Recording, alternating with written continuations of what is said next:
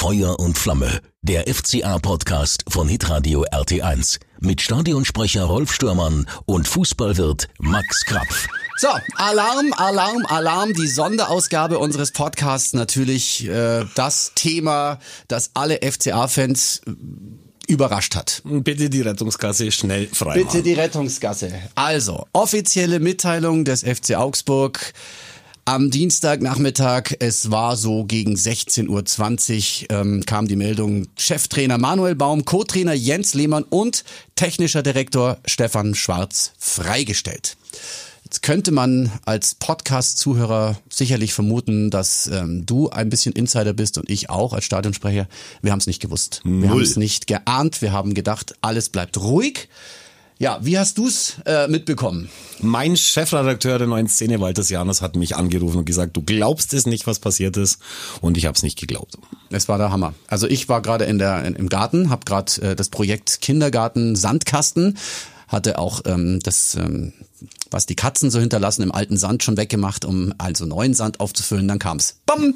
Ich dachte, also, ganz ehrlich, es war genau dieselbe Situation, als damals ähm, Dirk Schuster? Dirk Schuster entlassen wurde und ich auf dem Weg zur WWK-Arena war für ein Interview und ich lese so, ja, Trainer entlassen, Manuel Baum, Nachwuchsleiter übernimmt. Habe ich auch gedacht, ja, das wird halt irgendeine U-Mannschaft gewesen sein, aber er war ja dann gemeint als Cheftrainer. Es war dieselbe Situation, völlig überraschend, ähm, sehr ungewöhnlich für den FC Augsburg, ne? Ja, also das bedeutet, dass man tatsächlich der, der Überzeugung ist, dass es auf die Art und Weise nicht mehr geht. Und ich möchte jetzt nicht versäumen, äh, mich auch dafür zu bedanken, was er alles für uns gemacht hat. Der war jetzt äh, 85 Spiele lang der Trainer des FC Augsburg und hat das viel länger gemacht, als viele angenommen hatten. Aber ich sag's ganz ehrlich, so gar nicht die Situation mochte, äh, ich bin erleichtert. Mir ist ein bisschen so, als würde ein Stein, ein Herz, äh, wie, wie sagt man denn da? Ein, ein Herz vom, nee, ein, Nee, ein Stein, Stein vom Herzen, Herzen fallen, fallen, genau. ja, ja. In dem Fall zwar ein kleiner Stein, aber ich glaube schon, dass es äh, Not tat, jetzt zu handeln. Ich finde es für ihn, ich, ich glaube, es ist für ihn auch jetzt der bessere Weg. Ich weiß es nicht. Ähm, ist schwer zu sagen. Er, er hat es mit Leidenschaft gemacht. Als er kam, hat es mit Leidenschaft gemacht. Niemand hatte es ihm zugetraut.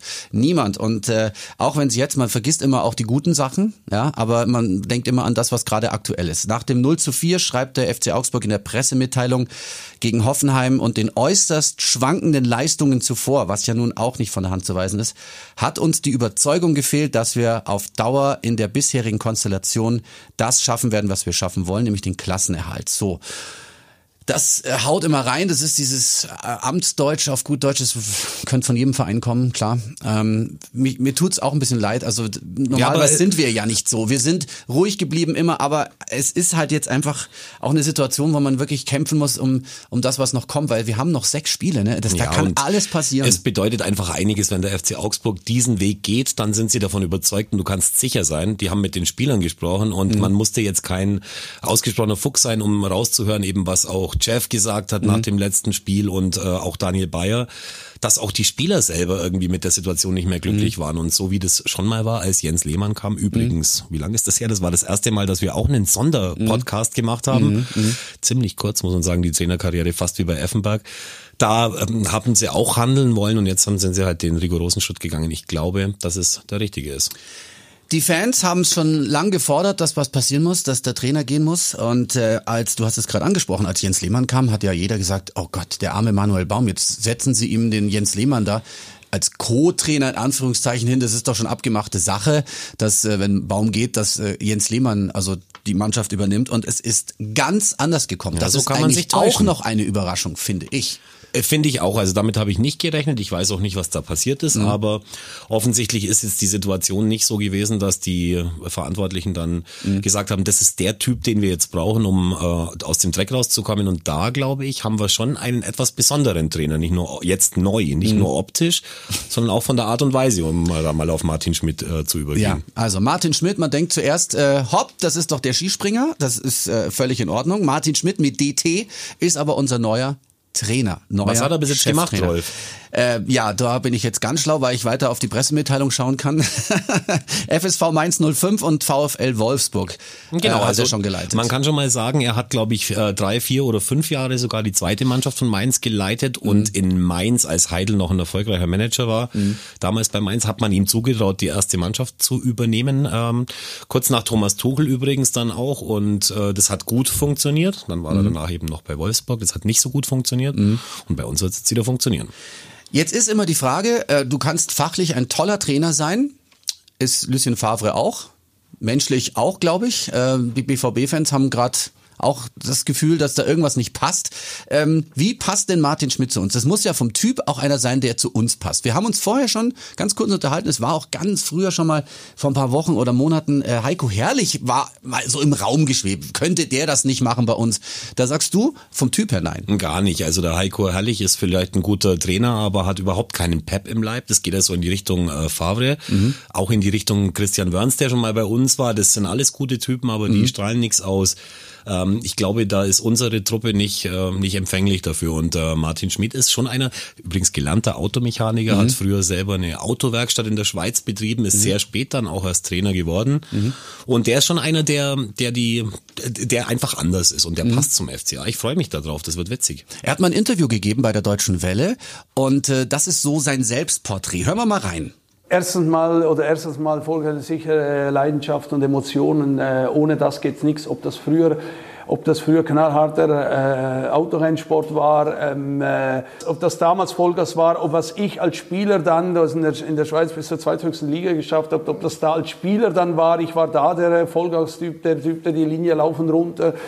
Dann, aber als Skifahrer war ich derselbe. Wenn ich Skifahren, gefahren bin, war ich derselbe. Aber auch wenn ich ein ein, ein Tuning-Werkstatt hatte, wollte ich, dass, dass meine Kunden einen Wagen kriegen von mir, einen, einen Wagen, einen veredelten Wagen, wo sie sich abgrenzen können, weil was ganz Spezielles hatten. Ein Tuning-Auto in der Schweiz ist, ist klingt, klingt nach einem Riesenwitz. es klingt eigentlich nach einem Riesenwitz, aber ähm, also Autorennfahrer war er, er war Skirennläufer und Fußballspieler.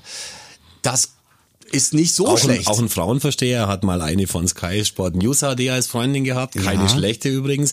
Ich muss jetzt sagen, das klingt jetzt bei der Deutschen Welle, klingt er jetzt nicht bescheiden, würde ich mal sagen, wie er über sich spricht. Aber du merkst, dass da irgendwie da scheinbar kein Blut, sondern Benzin in seinen, in seinen Adern ist. Und ich glaube, das tut uns gut, um aufzuwachen. Wir sind ja nicht in der Kabine dabei. Wir, wir würden uns das nie anmaßen, irgendwie was zu urteilen, wie es da abgeht. Und kannst du dir vorstellen, dass da doch ein, noch mal ein härterer Ton reinkommt vom Trainer? Also Vergleich Schmidt-Baum, dass man sagt, okay, wenn der mal rumschreit, dann äh, sitzen aber alle da mit rotem Kopf. Ich will da gar nicht vergleichen und ich glaube auch, dass, wie gesagt, bei uns ist ganz viel auch gut gewesen in der Vergangenheit und ich möchte niemanden da jetzt irgendwie mit Dreck bewerfen. Nein, das da machen wir nicht. Bedankbar für das und das eine hatte bestimmt seine guten Seiten und auch das andere, das Neue wird gute Seiten haben und schlechte Seiten.